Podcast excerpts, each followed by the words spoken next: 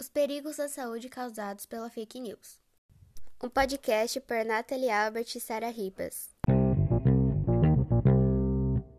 As notícias falsas, mais conhecidas como fake news, acabam sendo espalhadas por vários meios e com a evolução da internet e acessibilidade maior. Tem sido uma grande preocupação nos últimos anos, pois tem tido um impacto maior nos últimos tempos. Como combatê-las? Ao ver uma notícia na internet ou em outros meios, é importante verificar se são realmente verdadeiras. Onde essas notícias estão publicadas? Os sites são confiáveis? A informação foi realmente comprovada por pessoas que entendem do assunto? O Ministério da Saúde criou um canal para combater as fake news na saúde, tornando os resultados dessa análise acessíveis ao público. E também é uma forma de lutar contra a desinformação. Desde agosto de 2018, a população pode enviar mensagens ao número disponibilizado pelo órgão, com conteúdos que tenham recebido nas redes sociais. Posteriormente, esse material será investigado pelas equipes técnicas responsáveis por verificar se a informação procede ou não.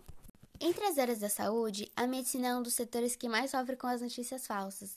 Tendo isso em mente, é importante que profissionais da saúde saibam como se pronunciar contra as fake news na saúde e orientar seus pacientes a respeito do assunto.